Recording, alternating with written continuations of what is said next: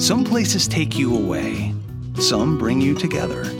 Marathon does both. Marathon is Florida's family key with something for everyone. You'll find museums and wildlife refuges, wide open beaches, miles of warm, clear water, and the historic Seven Mile Bridge.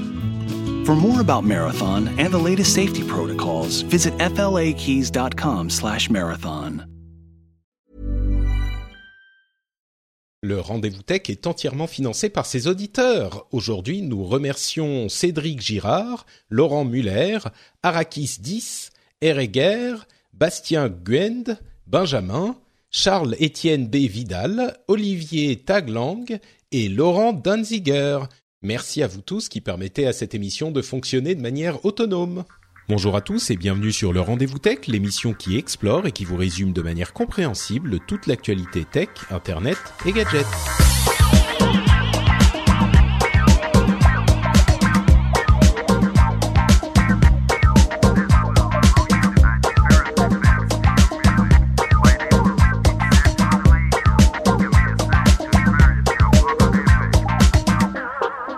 Bonjour à tous et bienvenue sur le Rendez-vous Tech, l'émission qui vous résume de manière simple, compréhensible et distrayante tout ce qui est Internet, gadgets euh, et j'en oublie un. Euh, technologie, oui c'est ça, ça peut peut-être compter la technologie dans le Rendez-vous Tech.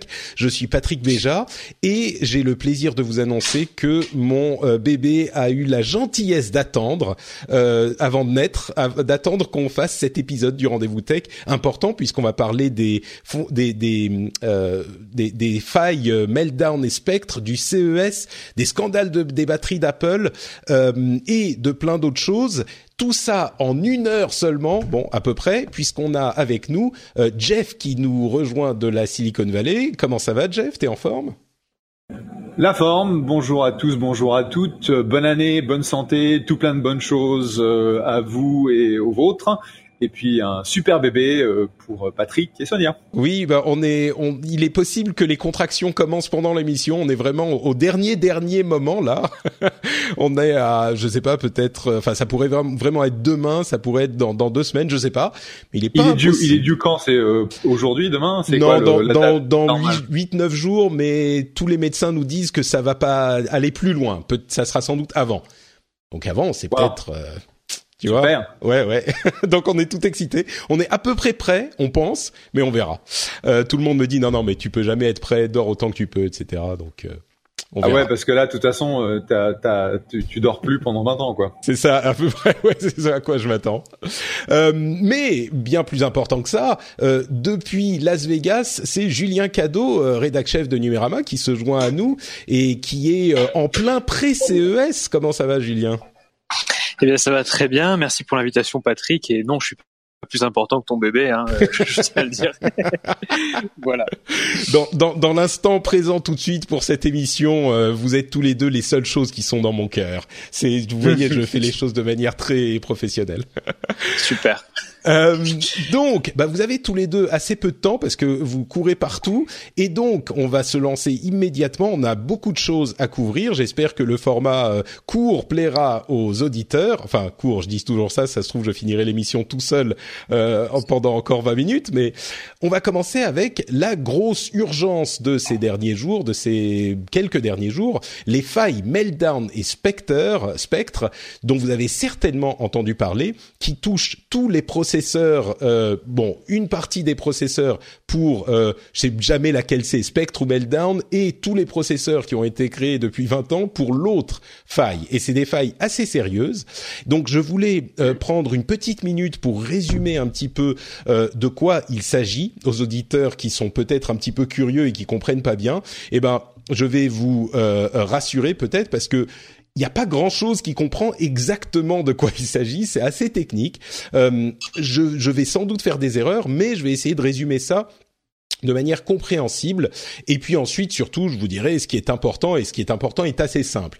Alors, il y a deux failles. Euh, la faille principale, c'est une faille qui, en gros, la raison pour laquelle euh, le monde entier panique, c'est que ça a à voir avec euh, les, les algorithmes prédictifs des processeurs qui vont aller chercher des données avant que ces données ne soient vraiment nécessaires pour exécuter vos programmes.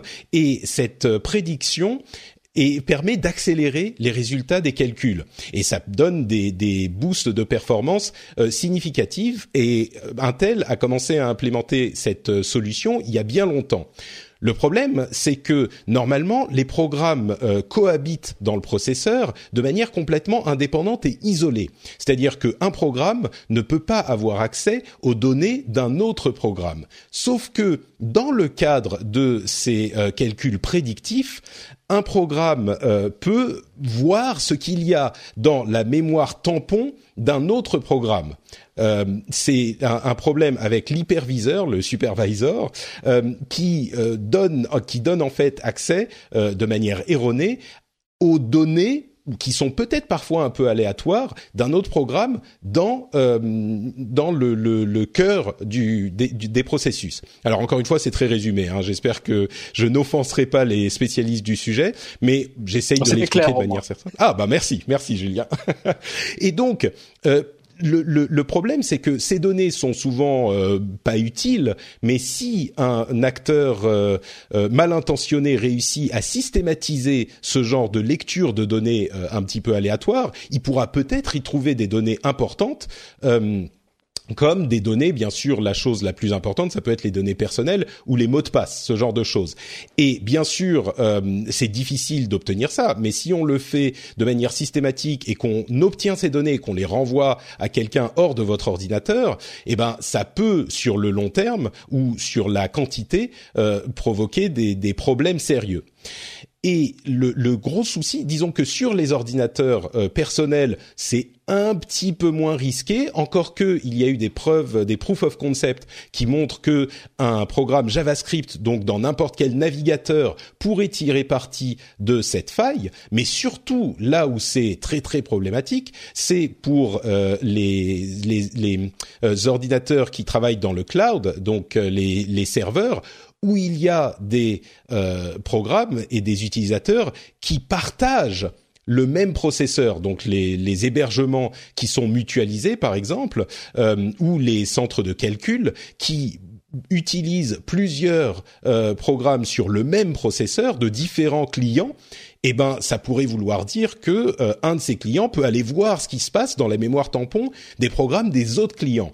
Donc évidemment, tous les acteurs qui utilisent euh, du cloud euh, se sont précipités à implémenter la correction logicielle à cette faille et le problème, c'est que la correction logicielle implique une perte de performance qui va de, alors ce qu'on a entendu, c'est 5 à 30 euh, C'est pas non plus complètement avéré parce que c'est une, ça dépend du type d'utilisation qu'on a du processeur. Certaines utilisations sont plus ou moins dépendantes de euh, cette euh, correction. La correction, c'est de simplement vider la mémoire cache à chaque fois qu'on fait une nouvelle opération. Donc on supprime en fait l'utilisation de cette euh, de ces algorithmes prédictifs. Et donc, évidemment, ça ralentit. Oui, c'est-à-dire que si j'ai bien compris, à chaque cycle, ça peut être monstrueux, ouais. Ça, en fait, voilà. Tu, vas, tu vas te baser sur le cache de manière à faire du, tu gagnais beaucoup d'efficacité justement grâce au cache. Donc le fait que tu le, tu le, tu, en gros, on, rétrograde euh, quelques deux, deux ans ou trois ans en arrière en termes de technologie de, ah, mais même plus. Quoi. Là où c'est là où c'est euh, assez inquiétant, c'est que ça faisait euh, pour l'une des fonctionnalités 10 ans et pour l'autre 20 ans, enfin pour l'une des failles 10 ans et pour l'autre 20 ans que les processeurs utilisaient ces techniques. Donc vraiment l'ensemble du parc installé et ça touche euh, encore une fois l'une des fonctionnalités principalement les processeurs Intel, l'autre touche Intel, AMD, ARM, donc tous les mobiles, tout le monde est impacté. alors là, on peut se dire super panique mesurons un petit peu les, le niveau de panique. Euh, D'une part, les fonctionnalités ont été, enfin, la faille a été découverte en juin dernier, donc les constructeurs ont largement eu le temps de euh, réfléchir à comment la contrer. Euh, entre parenthèses, euh, des gens chez Intel se sont, enfin, le président d'Intel, euh, Brian Kranich, Kranich, pardon, a vendu ses actions genre euh, quelques jours après, autant qu'il en pouvait, il les a toutes vendues. Donc là, il y a carrément, visiblement, si c'est avéré, un délit d'initié euh, gros comme une maison. Mais donc ils en ont entendu parler en juin, ils ont eu des mois pour euh, trouver une parade. L'affaire est sortie il y a quelques jours avant qu'ils n'aient, n'aient été prêts à la révéler. Mais de fait, les corrections sont prêtes, elles sont en cours de déploiement, elles ont déjà été déployées par certains, en cours de déploiement chez les autres oui, il risque d'y avoir une perte de performance. On a entendu que sur les serveurs de jeux comme de, Epic Games euh, sur le jeu Fortnite, ça a eu un fort impact de 17 à 44 mais euh, pour les utilisations classiques, pas sur les serveurs, sur les ordinateurs normaux, ça devrait avoir un impact beaucoup moins important. Et puis à terme, les corrections de cette faille seront améliorées euh, et donc auront encore moins d'impact sur les performances. Mais bon, de fait, il faut appliquer le, patch. Je dirais que c'est pas vraiment la peine de paniquer parce que d'une part, on peut pas y faire grand chose. Tout le monde est concerné, absolument tout le monde. Euh, la faille est quand même difficile à utiliser à grande grande échelle, surtout maintenant que la faille est corrigée. Et puis euh, bah voilà, et puis la, faille est corrigée tout court. Donc euh, à voir combien de performances ça va bouffer. Il faudra faire des études, mais de toute façon, on peut rien y faire. Donc euh, voilà, la seule chose, la seule leçon, euh, la seule leçon à, à tirer, ou enfin la seule chose à retenir, c'est si vous voulez acheter un nouvel ordinateur ou une nouvelle machine, attendez que les, les machines soient certifiées comme n'ayant plus cette faille. Et ça devrait être le cas des nouveaux processeurs qui arrivent. Alors, je ne serais pas si optimiste, euh, ah Patrick, parce que euh, parce que en fait, euh, il faut il faut voir la roadmap d'Intel sur ces sur ces processeurs. moi, ce qu'on m'a dit, pas en off, hein, donc c'est des discussions, mais ça va prendre deux à trois générations avant d'avoir des processeurs corrigés, parce qu'il faut repenser la manière dont ils fonctionnent dès le début de la R&D. Et donc, en fait, si les, les personnes, les ingénieurs de chez Intel commencent à penser à ça maintenant, on n'en verra pas avant deux ou trois générations, c'est-à-dire quatre à cinq ans. Ah, tu veux dire que euh, tu veux dire que les, les, prochaines générations ne sont pas euh, corrigées déjà? Non, ça, ça, peut pas être corrigé euh, comme ça en fait en, une génération. Le, le, fait est que on est sur des failles vraiment de, de design, donc de design du processeur, euh, qui fait que on va pouvoir les mitiger. Donc en fait, on va tendre vers le zéro. C'est ça qu'on qu'on appelle la mitigation de la faille pour le coup du côté de la sécurité informatique. Et ce qui va se passer dans les prochaines années, c'est qu'on va avoir des processeurs qui vont être de plus en plus sûr. La faille pourra pas être corrigée, on n'aura pas transformé le fonctionnement même du processeur. Hmm. D'ailleurs, il y a des gens comme euh, Linus Torvald, entre autres, qui ont dit c'est un gros problème de conception du processeur à la base parce qu'ils ont fait une course à la performance euh, en, en, privilégiant la performance par rapport à la sécurité. Ce qui... Bien sûr. Et c'est aussi le discours d'Intel qui dit euh, très clairement dès son premier communiqué, ce n'est pas un bug. Alors ça, c'est le, le, processeur fonctionne comme il devrait fonctionner. Mm. Euh, it works as, as intended. Et c'est important ces deux, ces, deux, ces deux termes, as intended, ça veut dire ne nous dites pas qu'on a un bug dans nos, dans nos processeurs ou qu'on a fait mal fait les choses. En fait, on a fait les choses comme on le voulait. Le problème, c'est que oui, on exploite une faiblesse maintenant euh, qui a été démontrée, mais il va falloir repenser le truc euh, euh à grande échelle en fait et en profondeur. Moi, j'ai tendance à, à peut-être euh, calmer un petit peu le jeu comme souvent ces derniers temps, parce que la performance a été réelle, euh, le gain de performance a été réel pendant très longtemps, euh, et il a été maintenant il est mitigé. Alors il y a peut-être des problèmes mm-hmm. sur je sais pas les routeurs, les l'internet des objets, tout ça où ça peut poser des problèmes, mais là encore ce type de faille est difficile à exploiter dans ce contexte. Bien sûr j'ai l'impression qu'au final, on y a quand même gagné parce qu'on avait des gains de performance qui étaient de 20 à 30% euh, parfois euh, sur sur grâce à ces techniques. Donc oui, peut-être qu'il aurait fallu être plus prudent, mais au final, il n'y a pas de catastrophe. Ah oui, enfin, euh, ce que je voulais dire, c'était surtout euh, pour le coup, ne, ne, pensez pas trop à ça quand vous achetez un ordinateur, parce que de toute ah façon, en, en, gros, voilà, acheter ou un ordinateur sous Windows acheter dans les mois qui viennent, ne vous dites pas j'attends la, la... Euh, en ouais. fait, euh, parce que le, le- celui qui sera euh, Ripple de Euh, la euh, connexion, la connexion coupe un peu, Julien. Excuse-moi, on t'entend pas très bien. ah pardon Mais mais ce que tu dis, oui, c'est que en fait, ça vaut pas le coup d'attendre en fait une prochaine génération, contrairement à ce que je disais, parce que les prochaines, bah, la faille sera corrigée de manière logicielle, mais les, la faille va continuer à exister jusqu'à ce qu'ils revoient l'architecture de, de de leur processeur, et ça, ça peut prendre longtemps, quoi. Donc ça Voilà. ça sert à rien de décaler un achat. c'est ça D'accord. Exactement.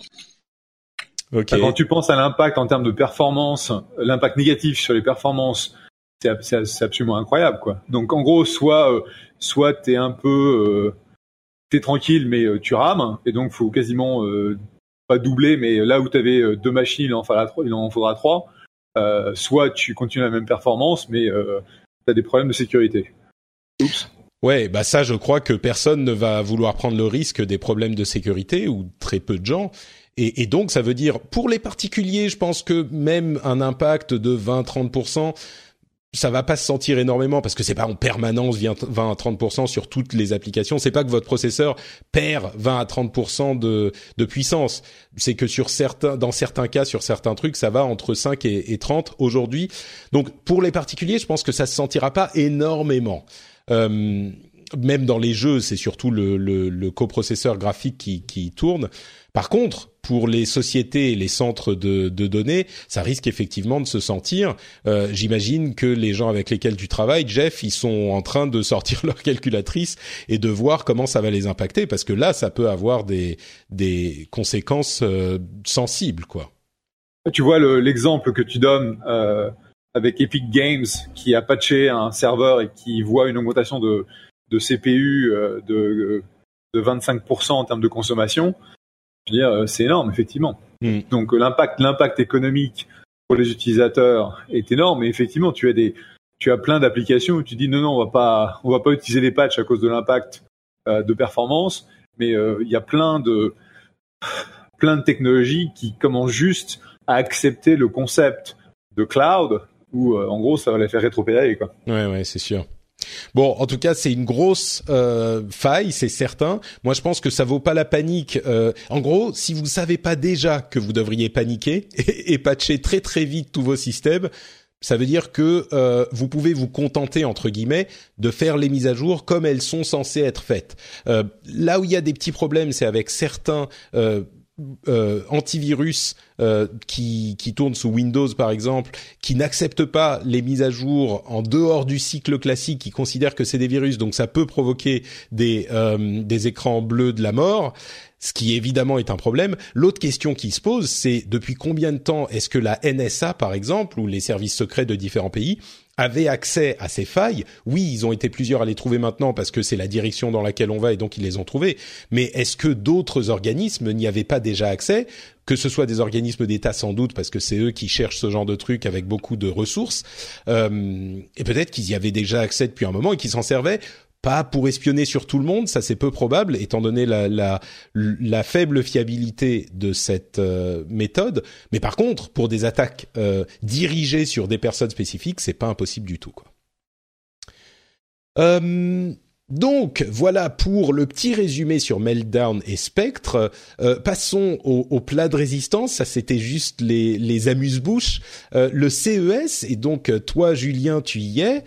Est-ce que tu peux nous dire un petit peu, euh, un petit peu ce que tu, l'ambiance que tu. Alors, le CES ne commence que demain. Là, c'est vraiment le, le pré-CES. Hein. Euh, on a mmh. eu quelques mmh. annonces de la part de d'Intel et de Nvidia, mais euh, est-ce que tu peux nous dire un petit peu ce qui s'y passe, qu'on y voit euh, dans cette euh, effervescence d'avant le début Alors oui, j'espère que vous m'entendez mieux que tout à l'heure. Je me suis rapproché surtout de de, de, magnifiques moquettes. Hein. Je ne sais pas si vous êtes déjà allé à Las Vegas. C'est le ouais, temple écoute, des ça, mots. Ça, ça, coupe toujours un petit peu quand même hein, par rapport à tout à l'heure. Je ne sais pas si, si ah. euh, on a moins. Malheureusement, de... Vegas, c'est aussi les Wi-Fi pourris dans les hôtels. C'est ça, ouais. ouais. ouais, on a trouvé peut-être un, un personne. Est-ce que là, peut-être, vous m'entendez mieux? Ah là, ça va un petit peu mieux. Continue, je te dirai okay. si ça si ça colle pas. Ok, super. Euh, donc Vegas, bah là en fait c'est un peu l'effervescence. Tous les journalistes sont arrivés et euh, on, on, se retrouve à faire en fait les pré fait moment où les, les sur scène par et excuse-moi, du, du coup, Julien, je t'interromps. Effectivement, ça marchait très bien avant qu'on commence à enregistrer, et là, c'est très haché ce que tu nous ah. dis. Donc, je sais pas si tu peux te, te mettre à un autre endroit encore. Ouais.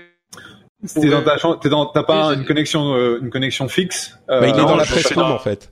Voilà, je, suis dans la salle de presse en fait. On est ah. assez mobile. Euh, je vais essayer de me rapprocher des routeurs. D'accord, bah tentons, tentons. Euh, je vais vous Voilà. Ah, alors, est-ce que là je suis toujours haché ou? Bah écoute, ça a l'air d'aller mieux. Deuxième euh, tentative. Okay, je peux essayer. Alors du coup, c'est on parlait des conférences euh, qui avaient lieu, euh, qui ont eu lieu ce matin et hier soir pour nous. Euh, pour vous, c'était dans la nuit, hein, probablement. et en fait, on a commencé par Nvidia hier soir qui était, euh, qui, a, qui, a, donné le là euh, de ce qu'elle, de ce que la marque va faire sur 2018 et sur les années à venir.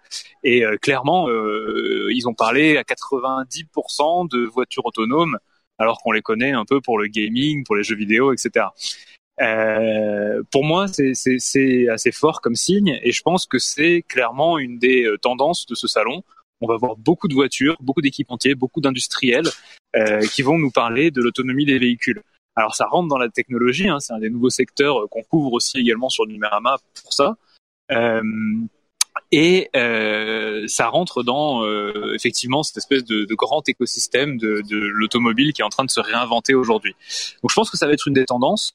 Euh, la deuxième, je dirais que euh, on va aller dans, on va voir pas mal de, de Google, avec notamment avec Assistant. Euh, ils ont acheté énormément de pubs dans Vegas. On voit beaucoup, beaucoup, beaucoup de publicité pour euh, OK Google, dit Google, etc. Et euh, ce matin, LG, par exemple, a présenté euh, ses téléviseurs euh, équipés de Google Assistant. Euh, l'année dernière, il faut savoir que c'était Alexa qui était en force sur le sur le CES. Hein. Il y avait des, des objets Alexa euh, partout, on en trouvait des, des centaines. Euh, cette année, j'ai l'impression qu'on qu'on a le rival, hein, du coup Google avec son, son assistant qui va être très très présent chez les constructeurs. J'ai hâte de voir comment ça va se confirmer chez Samsung, qui a aussi Bixby de son côté et qui a vraiment envie de le mettre en avant, et chez les autres, comme Sony, qui fait déjà une enceinte type Google Home, etc. Euh, donc voilà, je pense que vraiment on va avoir ces deux directions. Après, bah, comme c'est vrai le CS. Euh, euh, c'est vrai qu'on a. Je t'interromps juste un moment pour commenter ces, ces, deux choses-là. Euh, c'est vrai qu'on a une orientation de Nvidia sur euh, les voitures autonomes depuis, je crois déjà un an, un an et demi, qui, qui leur est très profitable. Ils font vraiment un énorme pari là-dessus, euh, avec aussi d'ailleurs des, des, des un, comment dire une focalisation sur euh, la réalité augmentée pour les interfaces dans ces voitures euh, qui est clairement une de leurs euh, une de leurs ambitions et tu parlais de Google Home, ils font un gros push effectivement, mais on a on a vu aussi HP, Asus, Acer et d'autres annoncer l'intégration de Alexa, donc de l'assistant d'Amazon, dans leur PC sous Windows 10. Euh, ce qui est intéressant également, puisque ils sont un petit peu en train de couper l'herbe sous le pied de Cortana, qui est l'assistant de Microsoft, mais qui évidemment est moins développé dans le contexte, dans le cadre de cet assistant intelligent, des enceintes intelligentes. Et, c'est la porte d'entrée par laquelle Alexa et Amazon ont conquis euh, et sont en train de conquérir un petit peu l'ensemble de l'industrie de la tech. L'intégration dans des euh, PC de constructeurs est, est assez intéressante aussi. petite euh, euh, petit clin d'œil aux gamers, euh, Nvidia a également annoncé un partenariat avec des constructeurs pour lancer des une initiative de standardisation des écrans gamers 4K 120 Hz 65 pouces donc écran énorme. Évidemment j'imagine que le prix va être va être important aussi mais il n'a pas été communiqué pourtant voilà c'est normal. Après c'est intéressant avec ces écrans parce que en fait ça a duré une minute pendant la conférence. Il les a même pas montrés sur l'écran. Tout le monde en parle effectivement.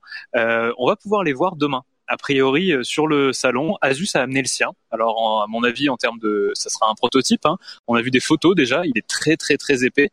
Euh, parce qu'il faut se rendre compte qu'aujourd'hui, euh, le, maximum qu'on peut avoir sur un moniteur classique, c'est euh, du 120 Hz sur du 27-32 pouces. Là, on parle du double non mais imagine-toi, 65 pouces, c'est la taille, c'est plus grand que ma télé, quoi. Et ma télé. C'est plus grand que ma télé aussi, ouais.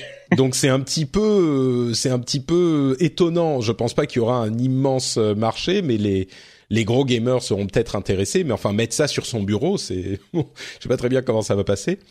et puis enfin, non, c'est pour le salon, hein. c'est pour le salon et c'est et c'est clairement aussi euh, c'est intéressant parce que euh, Nvidia n'a pas lancé sous, les cartes Elle tourne sous sous euh, Nvidia Shield d'ailleurs. C'est ça, c'est ça. C'est sur Shield TV, donc Android TV, avec euh, toutes les options Nvidia euh, configurées dessus. Donc, il pense évidemment au, au streaming depuis votre PC, etc. Mais donc c'est plutôt, euh, c'est pour toi plutôt des, effectivement des télés pour gamers que des écrans. Oui, c'est pas sur un. T'as as raison, c'est logique. Ça a été énormément. enfin, comme on nous en a parlé, en tout cas, c'était pour le salon. Pas hmm, oui, oui, bien sûr. Non, non, mais t'as raison. 65 pouces devant à, à, à 20 cm des yeux, ça, serait bizarre. Et on a enfin euh, Intel, donc, qui a annoncé sa huitième génération de processeurs, donc qui malheureusement intègre également les euh, failles Meltdown et Spectre, comme tu le mentionnais, euh, a priori, hein, et, et qui inclut par contre des processeurs, des coprocesseurs graphiques Radeon de Nvidia, euh, pardon, sacrilège de AMD. Euh, et là où c'est intéressant, c'est qu'ils vont intégrer aussi les coprocesseurs intégrés d'Intel, donc les Intel HD Graphics, donc ils pourront euh, tourner en mode faible consommation quand ils n'auront pas besoin de un petit peu plus de puissance et puis en mode meilleure euh, euh, puissance quand ils en auront besoin pour les jeux ou surtout pour la réalité euh, augmentée ou la réalité virtuelle. et ils ont mentionné le fait que, enfin, ils ont présenté également leur nouveau NUC, leur New Unit of Computing, donc leur mini mini PC en quelque sorte, qui font la taille à peu près d'un livre, et donc qui pouvaient faire tourner de la réalité virtuelle. c'est une alliance assez surprenante parce que AMD et Intel et Intel bien sûr sont concurrents sur le domaine des processeurs euh, des processeurs classiques. Et là ils font une alliance pour les coprocesseurs graphiques dont Intel a bien besoin parce qu'ils ne réussissent pas à faire des coprocesseurs graphiques assez puissants pour les tâches euh, qui sont gourmandes. Euh, et donc là c'est un petit peu un gagnant-gagnant AMD vient vendre de leurs machines pour les le, on va dire le bas de la gamme de la puissance graphique par euh, Intel. C'est une euh, alliance un petit peu surprenante, mais qui finalement est assez cohérente, je pense. Oui, je trouve, ça assez cohérent aussi, euh, d'autant que AMD de son côté, enfin comme tu dis, gagnant-gagnant, mais pas mal gagnant quand même, parce qu'ils ont beaucoup besoin de leurs partenaires. on sait qu'ils équipent bah, les consoles, les, les ordinateurs et les laptops Apple euh, grâce à des contrats d'exclusivité depuis de très longues années. Et euh, en termes de puissance brute et de consommation, euh, quand on les met par rapport à des cartes Nvidia, aujourd'hui, même les dernières vegan euh, ne sont pas à la hauteur. je mm. pense que pour AMD, c'est une c'est une très bonne nouvelle de pouvoir s'intégrer comme ça dans des dans des plateformes toutes faites qui vont être vendues directement aux constructeurs. C'est sûr. Et c'est très intéressant de voir que euh, AMD donc se dirige vers euh, ce type de, de, partenariat, alors que Nvidia, eux, ils sont allés s'étendre beaucoup plus loin, beaucoup plus vaste euh, avec leurs euh, ambitions sur les voitures autonomes. Donc euh, c'est tout un nouveau marché qu'ils ont essayé d'ouvrir et c'est quelque chose qui leur réussit. Mais bon, à voir comment ça, ça se développera dans les années à venir. ce que tu mentionnais qui est intéressant euh, aussi et qui va intéresser Jeff peut-être s'il se remet au jeu un jour, c'est qu'effectivement les machines, euh, les Mac utilisent des euh, processeurs Intel et des processeurs AMD. Pour le coup, ça voudra peut-être enfin dire des machines. Alors, ils consomment beaucoup pour des processeurs à intégrer dans des portables mais peut-être que la suite sera des processeurs portables qui peuvent faire tourner des jeux pour les MacBooks ça serait une bonne nouvelle, ça. Ça serait bien, ouais. ouais. C'est cool. Ouais, parce qu'en fait, euh, euh, cette, euh, pendant ces vacances, j'ai remis un peu de temps dans mon dans mon Hunter. ah, tu te remets à World of Warcraft. je sais pas si je me remets, mais j'ai j'ai j'ai passé un peu de temps à m'amuser avec mon avec mon Hunter. Et comme je déteste la nouvelle génération de MacBook d'Apple, j'ai toujours mon vieux MacBook Pro euh, qui date maintenant d'il y a deux ans. Et euh, effectivement, aujourd'hui, ça, ça, continue à fonctionner, mais à un moment, je vais avoir euh, la crise existentielle de qu'est-ce que je fais avec le MacBook, est-ce que je l'upgrade et je prends une machine que je hais, ou parce que j'adore j'adore les Macs. Mais c'est un, un, vrai problème. Mais mon fils a une, une grosse babasse monstrueusement lourde de chez, je sais pas si c'est un Asus ou je sais plus quoi, mais c'est un, c'est un monstre de PC quoi. Mais c'est vrai que ça va vite. Ah, c'est sûr. Et, là où c'est intéressant, c'est que ces machines-là seront a priori euh, capables de faire tourner de la réalité virtuelle aussi et de la réalité augmentée. Euh, et donc, ça va amener petit à petit euh, toutes les machines du marché, petit à petit, hein, parce qu'il y en aura toujours qui pourront pas évidemment, mais une plus grande partie des machines du marché euh, qui auront, qui seront équipées de ces processeurs, coprocesseurs graphiques spécialisés qui pourront faire de la réalité virtuelle. Donc euh, on s'en approche petit à petit et la réalité augmentée est, également. Euh, plus j'en entends parler de la réalité augmentée et plus je me dis qu'il y a vraiment un truc qui va qui va arriver dans les années à venir, pas demain, pas pas l'année prochaine, mais dans les 5 10 ans à venir, euh, je crois qu'il y a vraiment des choses qui vont se passer dans ce domaine-là quoi. Je crois que la réalité virtuelle est très intéressante, la réalité augmentée risque d'être une, enfin, de plus en plus de chances, je suis pas encore convaincu, mais de plus en plus de chances d'être la vraie étape suivante dans l'interface euh, homme-machine. Mais bon. C'est possible. Et Nvidia hier, on a fait une belle démonstration sur les voitures quand ils sortent leur euh, Nvidia, Nvidia, euh, Drive AR pour réalité augmentée. le message, c'est comment on va amener la voiture autonome. C'est en faisant preuve de pédagogie comment on fait preuve de pédagogie pour dire aux gens, voilà, maintenant votre voiture conduit toute seule C'est on va montrer ce qui se passe à l'intérieur d'une voiture autonome. Donc en fait, ce qu'ils montraient sur leur démonstration, c'est que sur le tableau de bord, euh, le conducteur peut voir ce que la voiture voit. Il voit ce que la voiture a évité, ce qu'elle a vu, euh, quel a mmh. été le le, le, le, le, piéton, par exemple, qui est passé devant, comment elle l'a encadré, comment elle l'a réceptionné, comment elle a interagi. Et ouais, on a clairement une utilisation là qui pourrait être massive. Sauf que c'est à cause de ça que tu vas te choper un accident parce que tu passes ton temps à regarder ce que la voiture voit et tu regardes pas la, tu regardes pas la route. bah non, mais, non. la voiture elle conduit toute seule, Jeff. Enfin, elle conduit toute seule déjà. Mais ouais, mais c'est du soft, c'est des bugs. je, dire, ma, je, viens, juste de, pas pas pour euh, expliquer euh, ma petite vie, mais je viens de changer de voiture et ma voiture est level 2 euh, donc un deuxième niveau d'autonomie. Et en gros, ça je faisais une démo à, ma femme. près, ouais, la, le bah, en gros, c'est tu tu mets en place les capteurs donc radar, lidar, euh, il n'y a pas de lidar, il y a un radar et euh, caméra. Et euh, en gros, tu dis quelle vitesse à laquelle tu veux aller, tu appuies sur le bouton et la voiture conduit toute seule. Et tu peux effectivement faire olé olé avec les mains.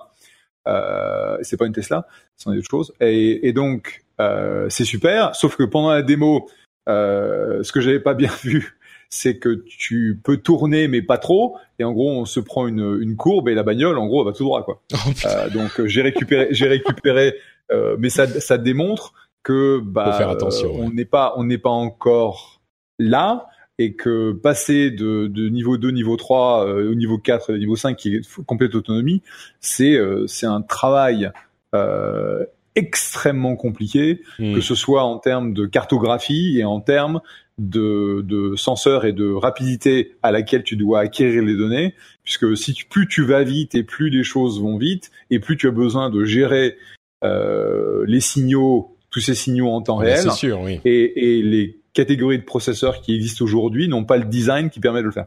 Ah, mais c'est parce que t'as pas encore les processeurs Nvidia, euh, Jeff, c'est pour ça.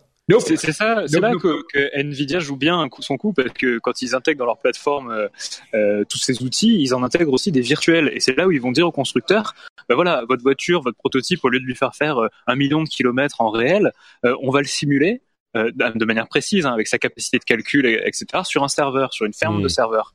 Et on va lui faire faire des, des chemins euh, qu'on va changer petit à petit, et on va lui en faire faire un million en deux semaines. Et là, la voiture a appris. A appris. Hmm. Et cette intelligence, cet apprentissage machine qu'on a fait d'un côté, on va le transférer sur une vraie voiture qui aura fait euh, comme si elle avait roulé pendant pendant des millions de kilomètres alors qu'elle n'a pas encore bougé. C'est une solution qui propose aussi. Tout ça se passera sans aucun problème. le trottoir au premier tour, non Aucun problème, c'est ça. Moi, je suis sûr que ça va fonctionner parfaitement du premier coup. Euh, il y aura aucun souci. Euh, D'autres choses à, que tu vois, euh, soit en ce moment, soit euh, que, qui risquent de d'être importantes pendant ces quelques jours du CES, Julien, à ton avis? Euh, bah, Au-delà des assistants et du, de la voiture autonome, j'ai l'impression que le CES, ça va, il va être assez euh, fidèle à sa réputation et on va avoir pas mal de technologies d'écran. Alors, euh, on connaît déjà euh, euh LG et Samsung avec leurs deux technos qui s'opposent, hein, le QLED et l'OLED. Je sais pas si tu as déjà pu en, en, parler et détailler ces, ces, deux types de dalles. je pense qu'on va voir quand même pas mal de, de raffinement de ces, de ces deux technologies et, et surtout on va les voir se déployer sur d'autres d'autres types de devices. Alors je les imagine moins vers les télés, plus sur des, des sortes de cadres qu'on qu'on mettrait chez soi, enfin des sortes de de télé, mais bien intégré à un environnement mobilier euh, d'intérieur. Comme le frame qu'on avait déjà bien vu Samsung, non euh, Il y a, ouais, ouais. Il y a quelques mois. J'imagine bien LG aussi se lancer là-dedans, euh, Samsung bien améliorer sa technologie hmm. et toujours l'intégrer de plus en plus à, pour que l'écran disparaisse en fait, qu'il soit là quand on quand on le veut, mais qu'il disparaisse vraiment dans le mur à un moment ou à un autre ils en étaient assez capables l'année dernière. Je pense qu'ils vont quand même foncer là-dessus. Et euh, le CIS, c'est quand même un endroit où on voit beaucoup de télé et, beaucoup de technologies de projection aussi. Donc euh, voilà, j'ai hâte de voir ça en tout cas. Euh, bah écoute très bien, je pense que c'est un petit peu ce qu'on peut dire du CES euh, avant qu'il n'ait vraiment ouvert ses portes. Exactement. Je vous propose qu'on euh, passe à la, la, la au scandale. Bon, toutes les semaines il y a un autre scandale. Hein. Au scandale d'il y a euh, une dizaine de jours avec les batteries Apple euh, et la comment dire? Alors c'est un sujet qui est délicat à traiter parce qu'il déchaîne les passions. Euh, les pour et les contre euh, se retrouvent dans un combat, une confrontation violente sur ce sujet. Alors expliquons un petit peu euh, ce qui se passe et ce qui s'est passé. Les batteries lithium-ion s'usent euh, et quand les batteries lithium-ion sont usées pour tous les constructeurs, tous les types de batteries, euh, en fonction d'un certain nombre de cycles de recharge, c'est comme ça qu'on compte, eh ben elles ne réussissent plus à euh, délivrer autant de puissance en voltage, si je ne m'abuse, qu'avant. Alors ça se joue à pas grand chose, mais au bout de, on va dire un an, deux ans d'utilisation, les euh, euh, machines qui sont particulièrement sensibles à cette question du voltage peuvent, dans certaines conditions, euh, rencontrer des problèmes. Alors, qu'est-ce que c'est que ces conditions? Si la batterie donc est usée, si elle est déchargée, en fonction de la température de l'appareil et en fonction de la charge demandée par le processeur quand euh, le processeur demande une puissance que la batterie ne peut pas délivrer, ça se joue à pas grand chose, hein, mais c'est c'est relativement rare comme cas, mais ça ça peut arriver. Euh, eh ben le euh, système, dans le cas d'iOS spécifiquement, le système va initier une euh, un reboot, même pas un reboot en fait, une il va éteindre la machine pour protéger le processus. Donc, en, concrètement, ce que ça veut dire, c'est que avec un appareil un petit peu euh, ancien, il peut, il pouvait arriver. Quand on dit un petit peu ancien, c'est pas euh, antédéluvien, hein, ça peut être deux trois ans. Donc c'est pas non plus des trucs très très vieux. Il pouvait arriver que quand votre batterie euh, arrivait autour de 30% particulièrement, eh ben votre appareil s'éteigne sans prévenir. Évidemment, c'est pas super euh, pratique. Il fallait attendre un petit peu, soit que la machine euh, se refroidisse, soit quelques minutes pour pouvoir le rallumer. Moi, ça m'était arrivé. Peut-être que ça vous était arrivé aussi. Euh, ça m'était arrivé. je dirais que ça m'arrivait une fois toutes les deux trois semaines, quelque chose comme ça. Bon, c'était pas hyper agréable. C'était un problème qui était connu et c'était un problème qui était quand même gênant. Fait Apple Ils ont dit on sait qu'il y a des machines qui s'éteignent. Euh, on a réussi à trouver une parade, euh, on a corrigé le problème. Ils l'ont annoncé il y a quelques mois, la dernière euh, euh WWDC, si je ne m'abuse, ou celle d'avant. Et ils ont appliqué ce correctif aux euh, iPhone 6 et récemment 6S et 7. Que fait ce correctif? Quand il détecte que les conditions sont réunies, pour un possible, une possible extinction de l'appareil, eh bien, il va euh, limiter la puissance que peut demander le processeur pour qu'il ne puisse pas demander euh, autant de puissance qu'il voudrait et donc pas euh, travailler aussi vite qu'il pourrait pour éviter que la machine ne s'éteigne. Donc, concrètement, et c'est là qu'on arrive à la comment dire, à la, au gros point de, de controverse, Concrètement, Apple ralentit votre vieille machine pour éviter qu'elle s'éteigne. Là où on perd les subtilités, c'est qu'ils les ralentissent dans certaines conditions spécifiques où l'alternative serait une chance de s'éteindre. Évidemment, peu de gens ont entendu euh, cet aspect. Euh, c'est évidemment problématique puisque, de fait, ils ralentissent les machines. Là sont montés au créneau les gens qui parlent d'obsolescence programmée ce qui est discutable parce que la, la, la conséquence, c'est que votre votre téléphone s'éteint pas alors qu'il devrait pas. Et je pense, moi, de mon point de vue, ça prolonge la vie de votre machine. Mais bon, Ceci mis à part, scandale éclate. Apple a évidemment très mal communiqué sur cette fonctionnalité, sur cette ce correctif entre guillemets ou cette euh, ce changement. Là, on est d'accord, ils ont clairement fait une énorme bourde à ce niveau. Ils s'en rendent compte euh, et, proposent un changement de batterie pour tous les téléphones du 6 au 7, donc 6, 6S, 7 euh, sans poser de questions pour 29 dollars ou 29 euros, j'imagine que c'est à peu près, au lieu de 89 euh, dollars, 89 euros. Voilà en gros le résumé tel que je le vois. Je comprends pourquoi les gens se sont emballés et estiment que c'est Apple qui fait mal les choses.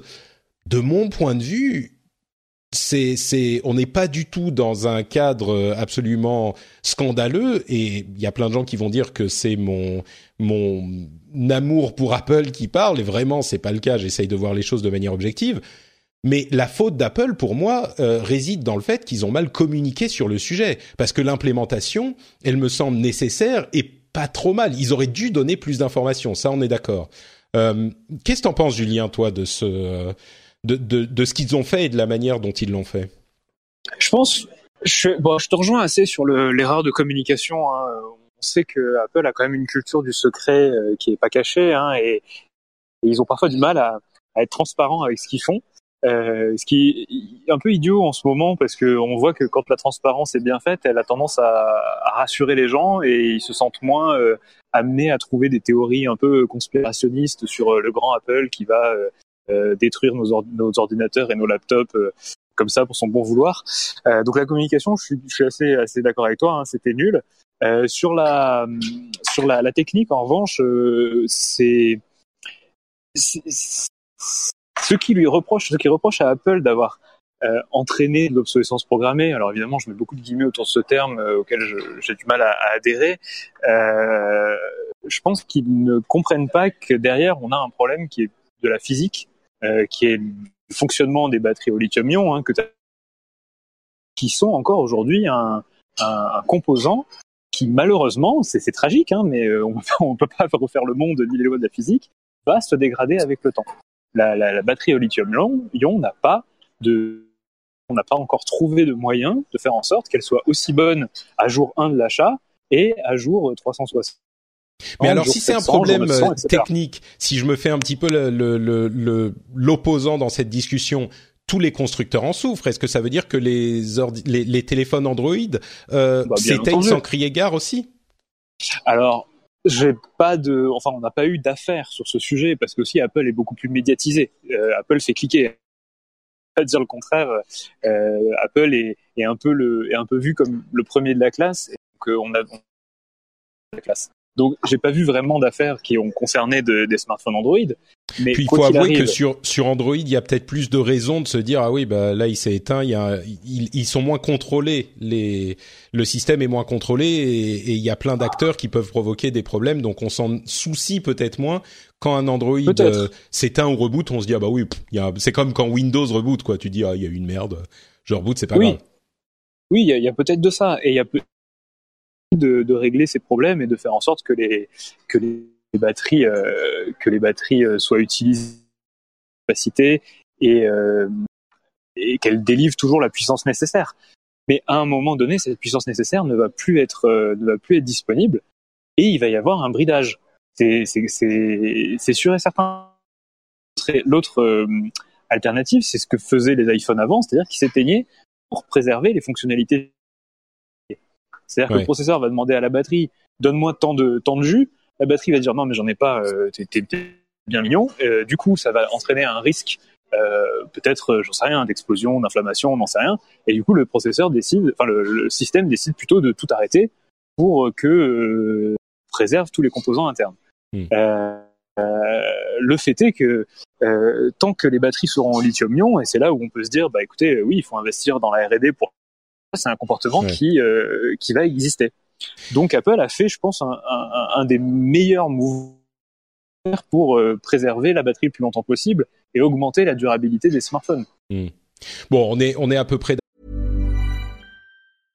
Ryan Reynolds here from Mint Mobile. With the price of just about everything going up during inflation, we thought we'd bring our prices down. So to help us, we brought in a reverse auctioneer, which is apparently a thing.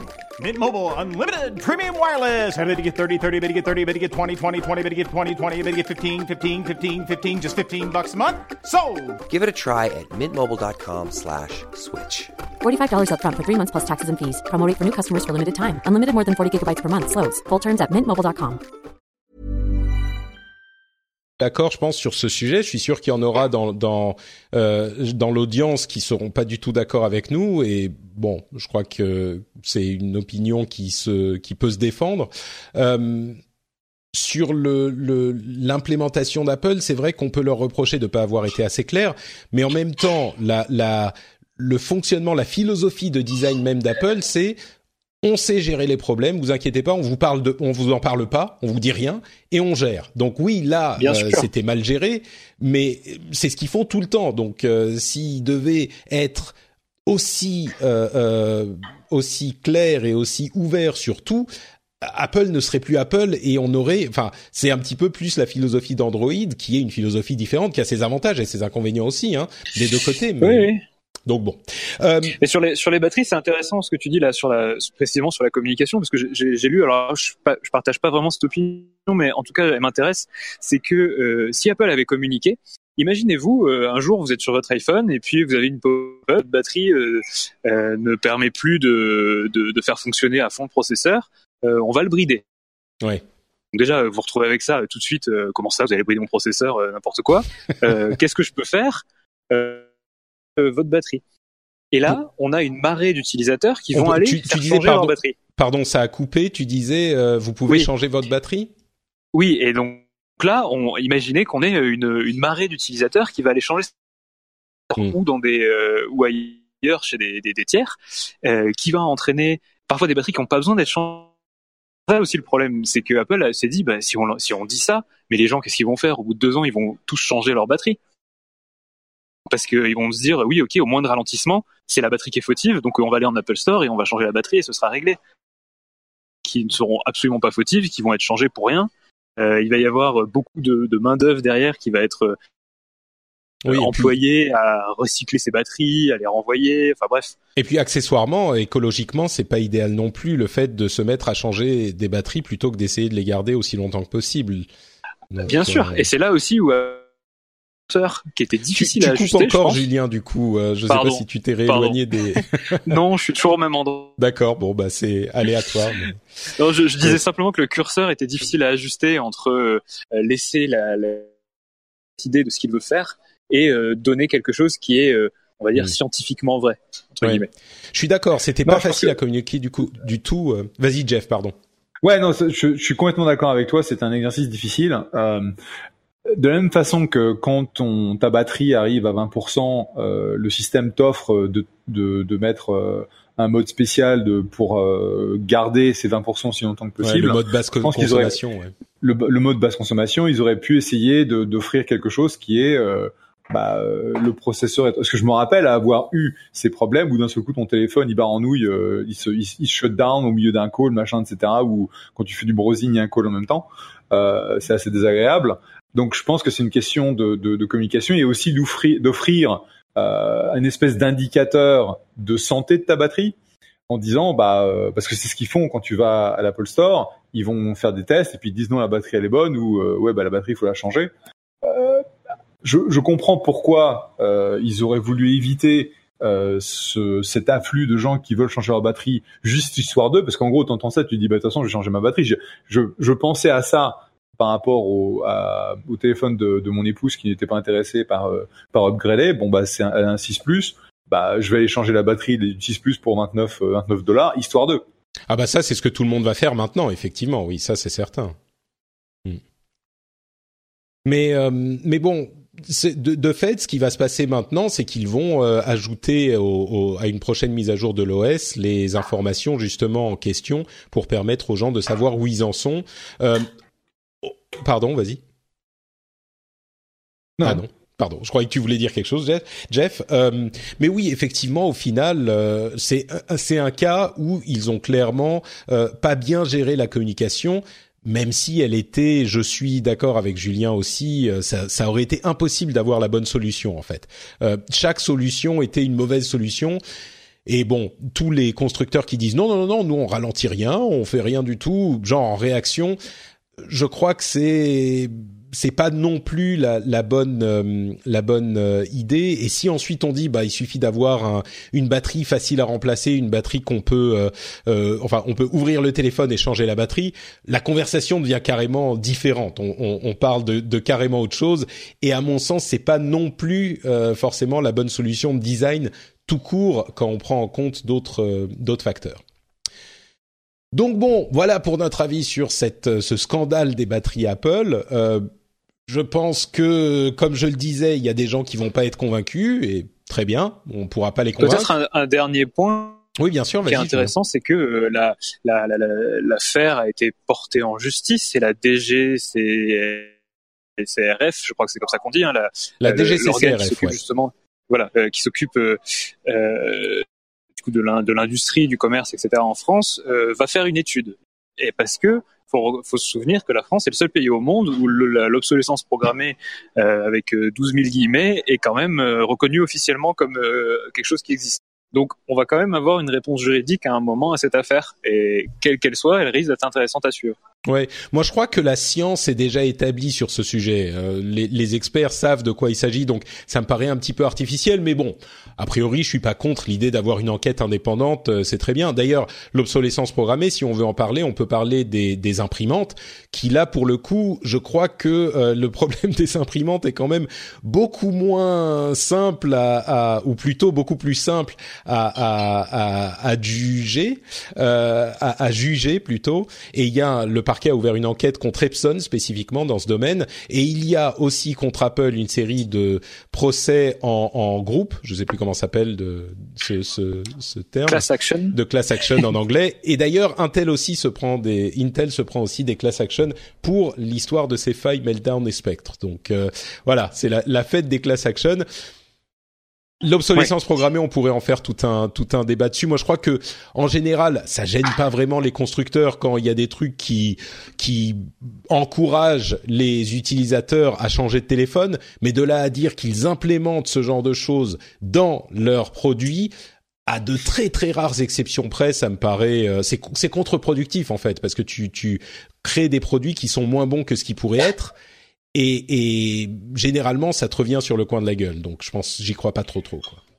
Sauf si ça fait cramer, sauf in fine ça, ça fait cramer ton processeur ou ta mémoire parce qu'il y a la surchauffe. Et euh, j'imagine que les gus d'Apple c'était un peu euh, de la protection euh, qu'ils essayaient d'implémenter dans leurs, avec leurs algorithmes. Oui, bah oui, non, mais je pense sincèrement que c'était le cas. L'ordinateur, enfin le téléphone qui s'éteint euh, après quand la batterie, euh, bon, depuis quelques années, les batteries sont arrivées à un niveau et la consommation est arrivée à un niveau, la puissance des processeurs est arrivée à un niveau où on a ce genre de résultat. Euh, le téléphone qui s'éteint quand tu l'as depuis deux ans parce que la batterie suit plus, bah tu te dis mais qu'est-ce que c'est que cette merde? Moi, je vais aller chez la concurrence. Donc euh, voilà, c'est un, c'est une mauvaise expérience utilisateur qui nuit à la marque. Donc c'était l'intérêt de tout le monde de, bon, bref, de trouver une solution. Yeah. Euh, bon bah écoutez, on a couvert nos trois sujets euh, principaux. On va continuer avec nos petits euh, sujets, nos petites news et rumeurs, et on va voir combien de temps vous pourrez rester. Avant euh, les news et les rumeurs, je voudrais quand même remercier très très chaleureusement les patriotes qui choisissent d'aller sur patreon.com/rdvtech pour soutenir l'émission. Vous savez que cette émission est entièrement financée avec les soutiens des auditeurs qui choisissent euh, de, de, participer.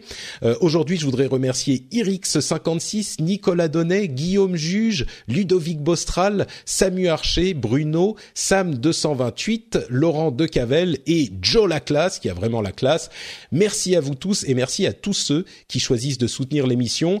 Euh, vous le savez, cette émission n'a pas de euh, publicité pas de sponsor. Elle fonctionne uniquement grâce à vous. Et si on réussit à, euh, à continuer et à produire des émissions qui, j'espère, sont de qualité, bah c'est parce que euh, ceux qui estiment que la, le, produit est intéressant, distrayant, leur apporte quelque chose, eh ben ça vaut le prix d'un petit café, d'une petite bière, de quelque chose. Et ils vont sur Patreon, disent pour chaque épisode je donne un dollar, deux dollars, trois dollars, ce que c'est. À la fin du mois ils sont facturés et c'est super simple, ça prend deux minutes à faire. Donc si vous pensez que l'émission vaut euh, la peine, si vous vous dites oh bah s'il y avait pas le rendez-vous tech, euh, ça serait un petit peu chiant, eh ben allez voir sur patreon.com et euh, demandez-vous si vous voudriez participer vous aussi. Ça prend vraiment deux minutes. Le lien est dans les notes de l'émission patreon.com slash rdvtech. Et puis rappelez-vous que Patrick va bientôt être un, un europapa et que ça coûte très très cher, donc n'hésitez pas supportez-le. Merci. Oui, oui, c'est c'est je vous je peux vous dire effectivement, enfin ceux qui sont ceux qui sont parents le savent, c'est pas bon marché toutes ces petits trucs et j'ai pas l'impression que ça que ça s'améliore avec le temps. Hein. Quand, quand bah, attends qu'il demande attends qu'il demande la bagnole et après tu l'envoies au collège aux États-Unis. On en reparlera. Ouais ouais non mais tu vois déjà moi à l'étape où ils vont commencer à te vendre des iPhones tout à coup je vais me transformer en apôtre d'Android. Je vais dire mais attends mais ton Android attends euh, 250 euros ça marche parfaitement bien. Mais bien sûr c'est super bien ça. Qu'est-ce que tu racontes iPhone machin la pomme mais non, mais tu leur apprends, tu leur apprends le hand-me-down. Donc c'est, euh, tu achètes les nouveaux téléphones et tu leur donnes le précédent. c'est ah, ça qu'on a fait depuis très bien, des années. Très bien, effectivement, oui. Mais moi, je me servais de mes anciens téléphones pour financer les nouveaux, tu vois. C'était une sorte de culbute à chaque fois. Donc là, euh, de, ah bah voilà, c'est fini. Mon, fini. Mon, mon, enfant va me prendre le téléphone des mains comme le, le la, la bouffe de la nourriture de la bouche. C'est terrible. Bah, c'est la première chose qu'il va faire ou qu'elle va faire euh, quand il va sortir, c'est il va te prendre ton téléphone. Voilà, paf. j'ai hâte, j'ai hâte. Euh, D'ailleurs, euh, mon, cœur, toujours pas de contraction Toujours pas de contraction, c'est bon? Non, c'est bon. Ok, bon, on peut continuer. donc, que c'est mignon. On voit un bébé en direct. Euh, oh donc, euh, le, le, le, sujet donc que je voulais évoquer aussi, c'était cette histoire de Logan Paul euh, qui a été faire cette vidéo scandaleuse au Japon. Euh, Patrick. Oui. Profiter de la transition pour aller rejoindre la conférence Samsung, comme ça au moins je, je pars à un moment où où c'est cohérent. D'accord, très bien. Bon, voilà. Eh ben, eh ben, il y a pas de euh, souci. Euh, dis bonjour à, aux, gens de chez Samsung pour nous. Malheureusement, ils n'auront pas le, le, Galaxy S9 à te présenter. Ça sera euh, plus tard. Un Chromebook, j'espère en tout cas. Au moins. Bon bah amuse-toi bien. Merci beaucoup de nous avoir Merci beaucoup, de t'être joint à nous. Tu veux, tu veux nous dire où on peut te retrouver peut-être avant de disparaître? Eh ben sur Numérama et sur euh, mon compte Twitter euh, @julienCDT euh, pour le reste du CS et pour après. Voilà. Ça marche. Merci beaucoup Julien. Bon courage. Et bonne chance avec CES. Merci beaucoup à vous. Merci de m'avoir invité Patrick. Salut. Ça marche. Salut Julien. Euh, bah Jeff, du coup, si toi t'as as une heure stricte, une heure pile, euh, tu, tu peux disparaître aussi. Je peux finir l'émission tout seul.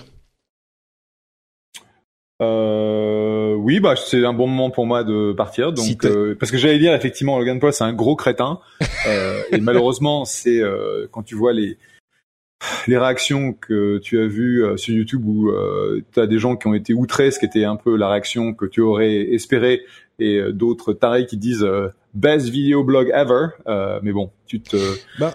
tu, tu, ne te méprends plus ou tu ne te surprends plus de, du niveau intellectuel de certains de ces, euh, de ces bah moi, j'ai, bon, un, un, je peux essayer si tu as cinq minutes de, de, de prendre le contre-pied de tout ça. Ok. Euh, en fait, j'ai pas cinq minutes, mais euh, t'as trois minutes. T'as pas, ok, trois minutes. Euh, en fait, ce qui m'a un petit peu frustré, c'est que oui, cette vidéo. Alors pour ceux qui n'ont pas entendu parler, il est allé au Japon et il y a une forêt au Japon où euh, les gens vont. Enfin, il y a beaucoup de gens qui vont se suicider dans cette forêt. Évidemment, euh, absolument dramatique. Il est allé dans la forêt et il a trouvé une personne qui, le corps d'une personne qui s'était suicidée euh, il l'a filmé, il l'a monté, il l'a mis sur YouTube et ils avaient une sorte de, de des plaisanteries euh, pendant le truc, peut-être nerveuse, peut-être pas. Le pire mauvais goût de l'histoire euh, est évidemment quelque chose de, d'éminemment critiquable. Je pense qu'il y a aucune aucun doute là-dessus. Maintenant, ce qui s'est passé ensuite, alors il s'est pris une, euh, une énorme vague de consternation et de critiques, ce qu'on peut tout à fait comprendre. Euh, il s'est excusé par texte, pas très habilement. En vidéo, moi, ça m'a paru assez sincère, ça, son, son excuse, euh, son, son mot d'excuse en vidéo. Euh, et puis, il a, il, est, il a arrêté de poster, ça fait plusieurs jours maintenant, une semaine, et en temps YouTube, une semaine, c'est très long. Et pendant ce temps, j'ai vu une sorte de, de, de, de lynchage public qui s'est euh, perpétué y compris sur ces vidéos qu'il a fait au Japon tout court, où effectivement il se comporte comme un sagouin, euh, où le, le, le, toute la sphère Twitter, YouTube, etc., public, presse, euh, site web, lui est tombé dessus comme si il était la, la, la lie de l'humanité, quoi. Et moi, ça m'a un petit peu choqué que ça soit aussi violent. Euh, parce que oui, clairement, sa vidéo sur le suicider est totalement inacceptable. Et, lui est un abruti mature, provocateur, euh, privilégié, complètement euh, prétentieux. comment dire, engoncé dans ses privilèges, on est complètement d'accord là-dessus, mais en même temps, ce qu'il fait dans ses autres vidéos du Japon, c'est un petit peu il va il, il, il achète des, des, tentacules de poulpe et puis il il les il les il tape ses amis avec euh, il se il se il, jette des pokéballs en mousse des petits machins de mousse sur les gens euh, il met sa vidéo dans le visage des gens c'est irrespectueux mais c'est quand même pas. Enfin, le, le, le j'ai vu des commentaires quand même euh, disant qu'il fallait qu'il aille pourrir en enfer, que c'était euh, une, que c'était euh, huge piece of shit là qui valait moins que rien. Enfin, la réaction a été tellement violente. Moi, je me suis dit, j'ai toujours tendance à prendre le contre-pied. Je me suis dit, mais pour les gens qui sont, enfin, les nazis qui ont été euh, marchés à Charlottesville, le, le, président de Volkswagen ou les gens de Volkswagen qui ont changé leur capteur pour polluer plus euh, les banquiers qui ont provoqué la crise des, subprimes. Ok, eux, je comprends qu'on leur tombe sur la, tête comme ça aussi violemment. Mais lui, c'est un petit peu. Enfin, à notre époque, il y avait des gens qui allaient taguer sur les murs. Il y avait Jackass sur MTV. C'est ce que je disais sur Twitter. Ce qui fait, c'est un petit peu Jack, l'équivalent de Jackass sur MTV euh, de l'époque mais à une, une fréquence YouTube, quoi. Hormis, encore une fois, cette histoire de, de suicider qui était innommable, le reste, franchement, c'est juste un, jeune, il a 22 ans, il a connu la célébrité à 17 ans avec Vine, et, voilà. Et il y a plein de gens qui m'ont dit, ah oui, mais il est horrible, il a fait ça, ça, ça et ça. Je suis allé voir les vidéos. Bon, c'est pas pire qu'une vidéo de rap. C'est son frère, visiblement, Jake, qui a fait des trucs encore moins acceptables. Moi, j'ai trouvé qu'on y allait un peu fort, quoi. Tu trouves pas, Jeff? Bah, c'est toujours le problème de comment tu euh, tu calibres la la réponse face à des trucs qui sont inadmissibles. Hmm. Euh, parce que ça peut être euh, soit euh, bah, c'est une petite tape sur sur la main, tu recommences pas machin, et en gros tu tu tu montres de la réserve, ce qui est ce que la plupart des gens font. Et puis après, tu vas avoir les gens qui sont vraiment outrés, qui ont décidé de prendre le gus en, point de mire et qui vont effectivement surréagir euh, mais est-ce que pour autant, c'est parce que ce qu'il faut, c'est euh, en tirer des leçons et que les gens réfléchissent à ce qu'ils posent chacun une responsabilité par rapport à ça. Et donc, euh, c'est un, je pense que c'est une balance compliquée euh, de trouver en gros combien il doit être mis au pilori euh, versus bon mm. tu vois s'il n'y a aucune amplitude dans la conséquence parce que là manifestement il y a des réelles conséquences c'était pareil avec PewDiePie quand il a perdu ses, euh, ses euh, contrats publicitaires, bon bah, euh, il a compris qu'il avait été beaucoup trop loin. Et s'il n'y a pas ce genre d'exemple qui existe, bah, il n'y aura aucune retenue. Et donc, je, vrai, je suis pas, je suis, je suis, tu vois, c'est, c'est exactement euh, ce qui se passe avec euh, tous les gus qui ont euh, fait preuve de coercion sexuelle, etc. Euh, on en a vu encore euh, une, un exemple hier soir euh, lors des Golden Globes. En gros, parce que maintenant ils sont tous mis au pilori, qui perdent leur job, qui perdent leur contrat, etc. Qu'on aura un environnement qui pourra, in fine, améliorer euh, les conditions de, de travail et d'interaction pour pour des millions de femmes et il n'y a pas de notion de, de qu'est-ce que tu vas faire à Harvey Weinstein ou euh, Kevin Spacey. Ah, c'est euh, sûr, mais c'est un peu la même chose. Bah, c'est un, un, peu la même chose, mais il y a pour moi un problème d'intensité. J'ai l'impression qu'on réagit systématiquement, surtout avec les réseaux sociaux qui nous exposent à des trucs euh, euh inacceptables en permanence. Il n'y a pas plusieurs niveaux euh, de, de, de réaction, tu vois. C'est comme si on était, on avait une réaction, c'était Mais voilà, c'est ça exactement. C'est soit on est outré à, à 120%, soit euh, tout va bien. Et dès qu'il y a un truc qui nous dérange un peu, on est outré à 120%. J'avais la, conversation avec Jérôme euh, Kainborg sur Twitter. Il a fait une analogie qui m'a qui m'a bien plu et c'est avec celle-là que je vais je vais conclure avant de te laisser partir. Euh, il a dit c'est une, euh, une une réaction de de de. En fait, on, on vomit un truc toxique. Et donc la réaction est violente mais euh, c'est sain finalement parce que ça évite l'empoisonnement. La, la, la, réaction est presque physiologique. Et je comprends cette euh, cette explication cette analogie. Et moi ce que je lui ai répondu c'est que c'est vrai, je le comprends dans certains cas. Le cas euh, des, du harcèlement sexuel me paraît tout à fait approprié. Cette réaction doit être violente, mais j'ai l'impression que on, on, on, vomit pas seulement les trucs toxiques, mais aussi dès qu'un truc a pas très bon goût, on se met à le vomir aussi. Tu vois, on peut pas juste dire ah ouais, mais ça c'est c'est un peu moyen quand même. T'aurais pas dû. On est forcément en train de, de sortir les les fourches et les pieux. Tu vois, donc c'est ce ce manque de mesure qui me dérange, mais. Mais je comprends ce que ouais, tu dis. Enfin, euh, je suis d'accord avec toi, mais je pense qu'il faut regarder euh, quand est-ce que l'amplification euh, pourrait être injustifiée. Et ce qu'il a fait, c'était vraiment débile, quoi. Euh, Sur le suicide, je suis d'accord. Sur l'histoire du suicidé, je suis d'accord. Mais je sais pas si tu as vu ces autres vidéos à, au Japon. Franchement, on est à un niveau. Le, son crime son crime capital parce qu'il y a plein de gens qui sont distribués une vidéo de deux minutes où il montre le pire de ce qu'il a fait et, et, et, je te dis, c'est du niveau. Euh, il va dans le marché de Tsukiji, pardon? C'est Jackass. Voilà, exactement. Il va dans le marché de Tsukiji et puis il, il monte sur les camions. Euh, il a et, et, même avec les gens, il, il, il, dit poliment à la dame, ah, je voudrais vous acheter un poisson. Et puis après, il prend le poisson, il le, il le tape mollement sur son ami. Tu vois, dans les rues de Tokyo. Oui, c'est pas c'est pas malin, mais enfin c'est pas non plus euh, comme je le disais, c'est pas euh, le, le, les, les, banquiers qui ont provoqué la crise des subprimes, tu vois. Alors bref, bon, je je, mm. je, je dis pas, j'essaye, c'est compliqué parce que je veux pas le défendre non plus. C'est clairement un type immature et et et, et, et critiquable et même il est clairement, enfin c'est un petit peu un petit con quoi. Moi, j'aimerais mmh. qu'il revienne avec une vidéo où il parle des problèmes du suicide avec un expert, euh, un truc sérieux où il va parler de ses problèmes et qu'il la mette sur sa chaîne, bien sûr sans la monétiser, et que voilà, ça sera un petit peu montrer qu'il a, euh, ça serait pas mal quoi. Qu'il a, appris, qu'il a appris euh, de, ouais. de l'incident. Et contrairement à PewDiePie qui se contente de rester devant son ordinateur à hurler euh, quand il joue à des jeux qui font peur et qui a pas visiblement l'air d'avoir beaucoup appris de ses problèmes avec ses histoires de racisme, lui, il bosse énormément. Il est prétentieux, tout ce que tu veux, mais allez voir ses vidéos, sa vidéo de certaines vidéos, bon, il fait beaucoup de choses. Enfin bref, bon, voilà, mm -hmm. Logan Paul, c'est, je suis, je suis, je... bref. Merci Jeff d'être resté un petit peu plus longtemps. J'apprécie beaucoup. De rien. Donc on pense, on pense très fort et à ta chère et tendre pour l'arrivée du bébé. Tu nous tiens au courant évidemment sur, ça sur marche. Twitter. Euh, meilleur vœu pour ça. Et puis bah on se retrouve d'ici un petit mois. Ça marche. Euh, si je suis pas Salut encore en congé paternité. Ouais, ouais. Ça marche. Merci congé beaucoup Jeff. Pour les, pour attends.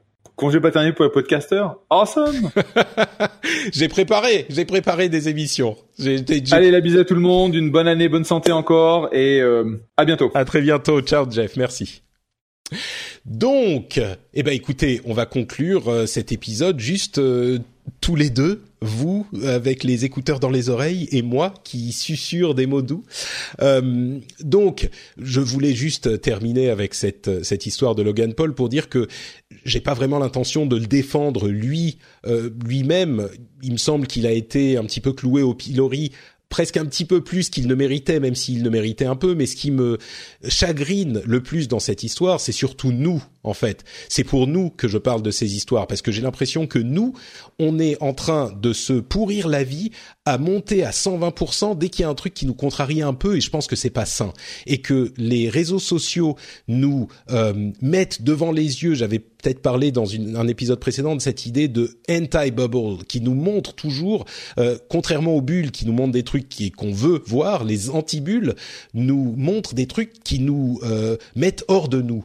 Et comme de la même manière que les nouvelles nous montrent que des nouvelles, des mauvaises nouvelles finalement, 90% du temps, eh ben les réseaux sociaux nous montrent des trucs qui nous énervent et ils sont disponibles tout le temps et il y aura toujours dans le monde des trucs qui nous énervent. Donc si on ne réussit pas nous-mêmes à mettre un petit peu de mesure dans nos réactions, si on est toujours dès qu'il y a un truc qui nous gêne un peu, euh, si on passe à énervement maximum, comme je le dis parfois en plaisantant, le on est choqué et outré, on est choutré maximum, voilà, c'est c'est maximum choutrage.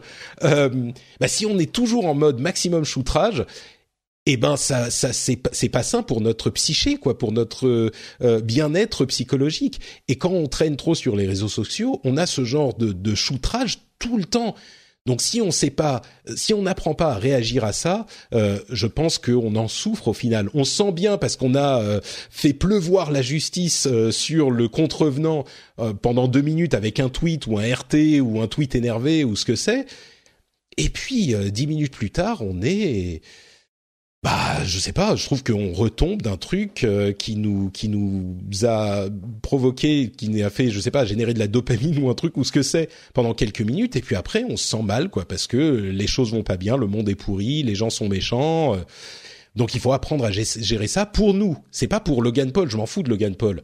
Euh, c'est pour nous, les, les, les consommateurs de ces nouveaux modes de de, de, de communication. Et donc voilà. Bon, je voulais préciser parce que il y a eu beaucoup beaucoup de discussions qui ont eu lieu sur Twitter quand j'ai essayé d'en parler, peut-être de manière un peu malhabile ces dernières semaines.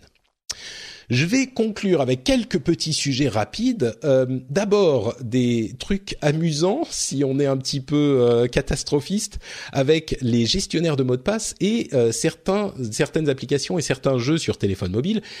Il y a des sites qui utilisent les gestionnaires de mots de passe comme outil de tracking publicitaire. Alors attention, comment ça fonctionne? C'est assez amusant il euh, demande à votre gestionnaire de mots de passe, pour le moment uniquement ceux qui sont inclus à euh, Google Chrome ou Safari, ce genre les, gestionnaires de mots de passe intégrés, eh bien, il demande euh, l'adresse email que vous utilisez pour le site que vous visitez ou pour un site qui fait partie du réseau.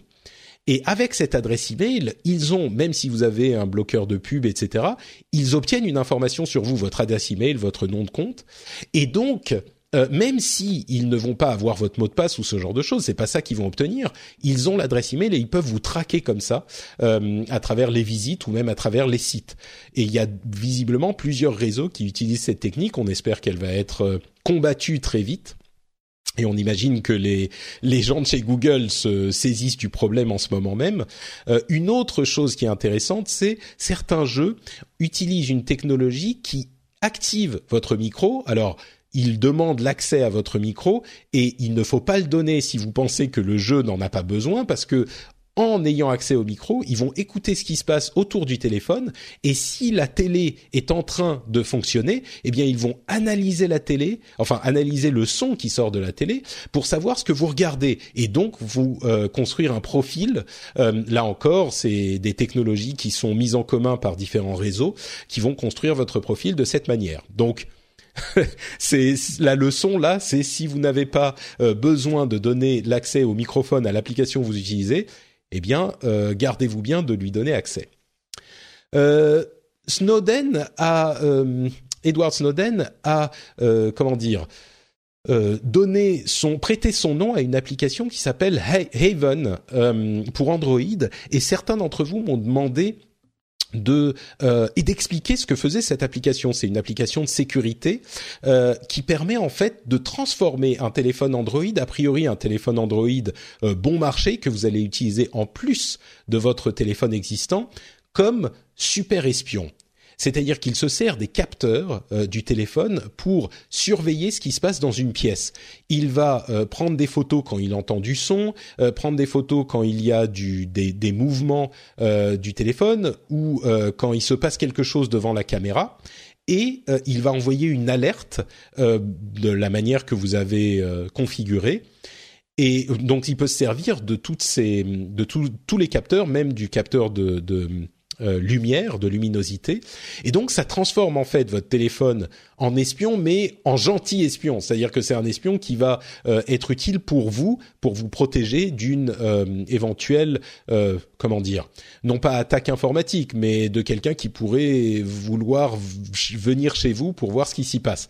Alors clairement, c'est pas tout le monde qui va avoir besoin de ce type de d'application Mais si vous êtes dans un métier à risque, on peut penser à des journalistes notamment, comme euh, ça a été le cas de ceux qui ont travaillé avec euh, Edward Snowden, eh bien ça peut être une application qui vous serait assez utile.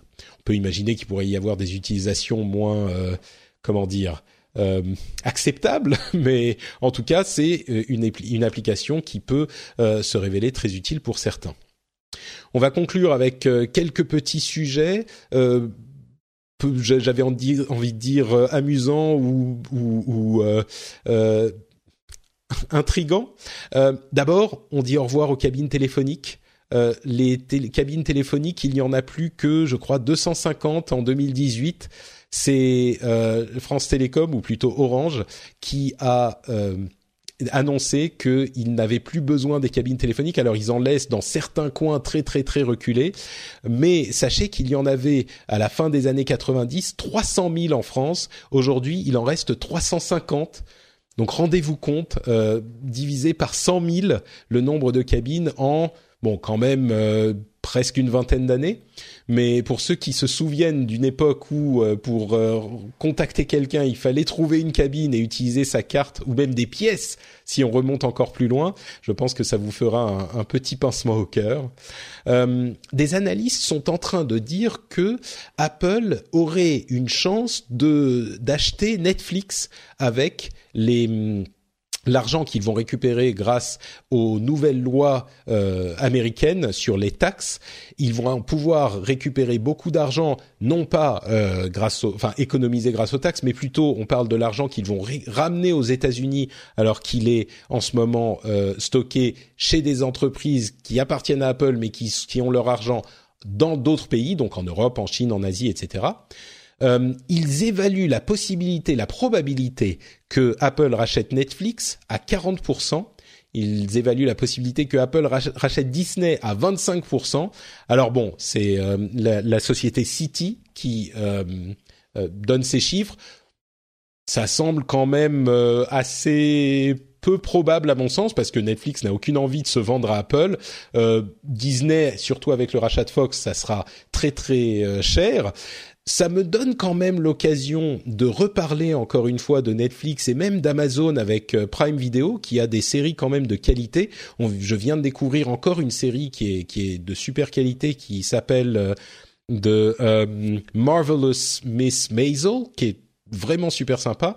et, et ça me donne l'occasion de encore une fois dire à quel point là on est en train de sentir également avec euh, le film Bright qui a été produit par Netflix avec euh, Will Smith qui a eu un budget d'une centaine de millions de dollars et qui a eu 11 millions de spectateurs euh, le premier week-end. Alors c'est pas un film de très bonne qualité, j'aurais même tendance à dire que moi je l'ai trouvé assez mauvais, voire très mauvais, mais Là où c'est encore intéressant, c'est que on a les Netflix et les Amazon et Apple également qui est visiblement en train de très sérieusement euh, pousser vers la production de contenu et il y en a d'autres qui euh, sont en train de, petit à petit entrer en concurrence avec euh, les studios traditionnels. Et c'est un autre exemple des je sais que j'en parle souvent, mais c'est vraiment une tendance qui se, qui se, euh, qu'on dénote ces derniers mois en particulier, dont on se rend compte ces derniers mois, c'est qu'ils sont en train de rentrer en concurrence avec une autre industrie qui n'avait rien à voir avec la tech, comme ça c'est arrivé euh, plusieurs fois auparavant. Et cette industrie, c'est l'industrie de la production vidéo. Et, qui aurait pu penser que la prochaine industrie qui allait perturber la tech, euh, ça serait celle de, bah, du cinéma et de des séries télé, quoi, et de la télévision. C'est c'est un autre exemple de ça. Et peut-être qu'Apple rachèterait Netflix. Moi, j'y crois pas vraiment. Hein. Mais bon.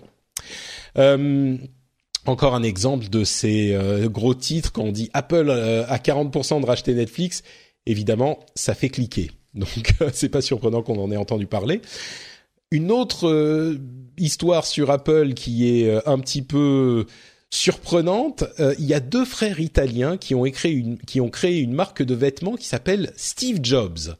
Et ils ont, figurez-vous, gagné un procès qui avait été évidemment intenté par Apple avec peut-être des un, un, but un petit peu mal choisi puisqu'ils avaient focalisé sur le logo qui est un J qui est clairement inspiré du Apple, donc le logo de cette marque Steve Jobs. Et ils ont perdu, et donc la marque Steve Jobs a le droit de continuer à exister en Italie et ils sont en train de parler à d'autres euh, euh, euh, partenaires partout dans le monde visiblement. Donc il y a des vêtements Steve Jobs. Bon, c'est assez amusant, d'autant plus que Steve Jobs justement était quelqu'un qui portait à peu près toujours les mêmes vêtements. Donc bon, bref, voilà, si vous voyez des marques, des vêtements Steve Jobs, sachez que ça vient de là. Et puis euh, enfin peut-être une dernière dernière information euh, avant de conclure cet épisode, euh, la volonté du gouvernement de, de Macron, du président Macron, de mettre en place un système qui pourrait obliger les réseaux sociaux à supprimer les fake news rapidement durant les périodes d'élection. Et je crois qu'encore une fois, à chaque fois qu'on parle de sujets un petit peu euh, euh, qui, qui sont initiés par un bord politique, on va avoir des gens qui sont pour, des gens qui sont contre, en s'alignant sur leurs euh, préférences politiques. Moi, ce que j'en retire, c'est ce que j'ai vu euh, aux États-Unis lors de la précédente élection qui a mené à l'élection de Donald Trump. Au-delà du fait qu'on soit pour ou contre Donald Trump et de sa capacité à être président euh, du pays, même si on met ça de côté, il y a clairement eu une euh, intention et, on vise particulièrement les médias russes euh, et les efforts étatiques de la Russie avec ce genre de mesures. Il y a eu une intention dans ce cas précis et possiblement dans le cas du Brexit, même si c'est moins avéré, de tenter de déstabiliser le pays. Et c'est des, des, cas qu'on peut observer régulièrement et c'est pas quelque chose qu'on imagine. Alors, est-ce que c'est efficace ou pas? Je pense qu'on pourrait en débattre pendant longtemps. Euh, je pense également qu'on peut se dire que ça a contribué, dans quelle mesure c'est plus difficile à dire, mais ça a contribué à la déstabilisation du pays, parce qu'il faut se rappeler que ce que cherchent ces euh, campagnes de déstabilisation, c'est pas de faire gagner un tel ou un tel, c'est de provoquer de la zizanie, de provoquer de la euh, de la combativité, de la division par cette méthode de désinformation, de fake news, qui va euh, creuser les fossés. Et étant donné qu'on est nous aussi, comme je le disais tout à l'heure, tout est lié finalement, hein, euh, qu'on est nous aussi très prompt pour des raisons qui sont parfois physiologiques à réagir à ce genre de choses et à propager les choses qui nous énervent le plus, il y a un vrai danger dans ce mécanisme de fake news. Donc l'idée qu'on ait l'arsenal juridique en place pour euh, contraindre les réseaux sociaux qui eux-mêmes ne savent pas comment gérer les choses euh, vraiment, donc pour contraindre les réseaux sociaux à euh, contrôler la chose, je ne sais pas si c'est possible. Et il y a quelques années encore, j'aurais dit que c'était a priori pas, une bonne idée de les, les, obliger à prendre des décisions sur ces choses-là, mais là, si on est dans un cadre juridique, euh, je me dis qu'il y a peut-être une voie à explorer et, qu'il n'est pas forcément judicieux de rejeter cette idée euh, par principe. Donc euh, voilà, j'ai pas une réponse ferme et définitive, mais je crois que ce problème est suffisamment sérieux et suffisamment grave euh, pour qu'on ne puisse pas dire euh, c'est forcément une mauvaise idée. Maintenant, peut-être que vous avez des, opinions différentes. Euh, je serais très heureux de les entendre sur le blog de l'émission. Mais je crois que, effectivement, euh, on est dans une situation qui, et, d'ailleurs le, monde entier est en train de, considérer les choses de manière un petit peu différente par rapport à la tech qui était censée être un, monde idyllique. Euh, et on se rend compte que les choses sont pas tout à fait comme ça. Donc bon, bref. Autre sujet très vaste dont on pourra débattre dans euh, quelques semaines, quelques mois et quelques années. Je suis sûr qu'il reviendra sur la table régulièrement. C'est donc avec euh, toutes ces discussions que j'arrive à la conclusion de cet épisode. Euh, je vous remercie évidemment de, nous avoir écoutés. J'espère que vous avez passé un bon moment en notre compagnie et en ma compagnie pour ces quelques 15 dernières minutes. Euh, je vous dis donc que... Alors, on va... Normalement, le bébé va arriver bientôt ça peut être, comme je le disais tout à l'heure, dans quelques heures, quelques jours ou dans dix jours, a priori pas plus. Donc, j'ai préparé des euh, choses pour que euh, les émissions continuent, que ça soit le rendez-vous tech ou le rendez-vous jeu ou même des émissions en anglais. Donc, a priori, il n'y aura pas d'interruption. J'espère. J'ai beaucoup travaillé ces dernières semaines pour que ça se passe bien. Il y aura des épisodes spéciaux pour dans certains cas, euh, etc. J'espère que les épisodes vous plairont. Je pense qu'on a vraiment trouvé des sujets qui sont assez euh, intrigants et qui sont parfois inexplorés. Donc, euh, je pense que ça vous plaira. Vous pourrez me le dire.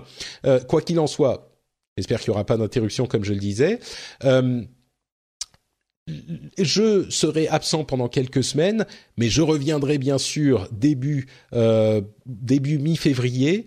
Si jamais non, on va même pas penser à ça. par contre, il y a eu des changements dans les autres émissions que vous avez certainement notés. Euh, c'est la première phase d'une évolution que je voudrais apporter au rendez-vous tech. Et il y a des choses qui vont changer, on va dire, euh, premier trimestre 2018 et, et, ça va être des changements qui, je pense, seront appréciés de la plupart des auditeurs. Je vous en dirai plus quand je reviendrai de ce congé euh, paternité. Euh, je vous dirai exactement de quoi il s'agit. Les patriotes sont déjà plus ou moins au courant et hum, je pense que ces changements, ces, ces évolutions vous plairont. Il y avait des choses que je voulais faire et, et on est sur la voie. Donc on verra. Euh, peut-être que j'aurai plus le temps de faire quoi que ce soit d'autre que de changer des couches, donc euh, il faudra que je revoie mes projets. Mais on verra où on en est dans quelques semaines. Si vous voulez euh, mettre des commentaires sur tout ce dont on a parlé, surtout n'hésitez pas à venir le faire. Vous pouvez le faire sur frenchspin.fr, le blog bien sûr où je mets toutes mes productions le rendez-vous tech si présent et le rendez-vous jeu où on parle euh, de jeux vidéo. On a fait il y a euh, quelques semaines un épisode où on résumait tous les meilleurs jeux de l'année 2017 euh, avec des, des, animateurs, des co-animateurs de talent. notamment, on avait bah, J.K. Loret, Erwan Cario, Benoît Régnier alias Exerve et, et Diraen. Donc cet épisode, c'était mi-décembre. Je vous encourage à aller l'écouter si vous aimez les jeux vidéo on a tout un résumé de l'année 2018. On a aussi parlé ensuite avec Benoît pour l'épisode de tout début, toute fin 2017. Non, j'ai dit 2018, c'était 2017. On a aussi parlé pour le dernier épisode de 2017 de Nier Automata, qui est un jeu euh, extrêmement euh, populaire et, dont beaucoup de gens parlaient en 2017. Donc on a fait un épisode spécial là-dessus euh, à la toute fin de l'année dernière. donc bref, le rendez-vous jeu c'est disponible également. Et enfin, euh, un dernier mot pour vous rappeler que l'émission est bien sûr euh, financée par les patriotes qui choisissent de venir donner des sous-sous sur patreon.com/rdvtech. Je vous rappelle que le lien est dans les notes de l'émission. Ça prend deux minutes pour créer un compte si l'émission vous plaît, si elle vous amuse, si elle vous instruit, euh, si vous pensez que c'est une émission de qualité et que vous pensez que la qualité mérite euh, salaire, mérite paiement, eh bien, je vous encourage à aller euh, sur patreon.com/slash rdvtech pour contribuer peut-être vous aussi. Et en tout cas, je vous remercie d'avoir écouté cette émission. Vous pouvez me retrouver sur Twitter sur NotePatrick, c'est @NotePatrick et sur Facebook c'est NotePatrick également. Je vous tiendrai au courant des évolutions de, des prochains jours et des prochaines semaines par ces, ces billets-là. Et ben voilà, c'est tout. Je vous dis donc euh, merci beaucoup de votre euh, fidélité et puis bah je reviens très très bientôt avec euh, plein de nouvelles pour vous. Je vous fais de grosses bises. Je vous remercie une dernière fois et à très bientôt. Ciao ciao.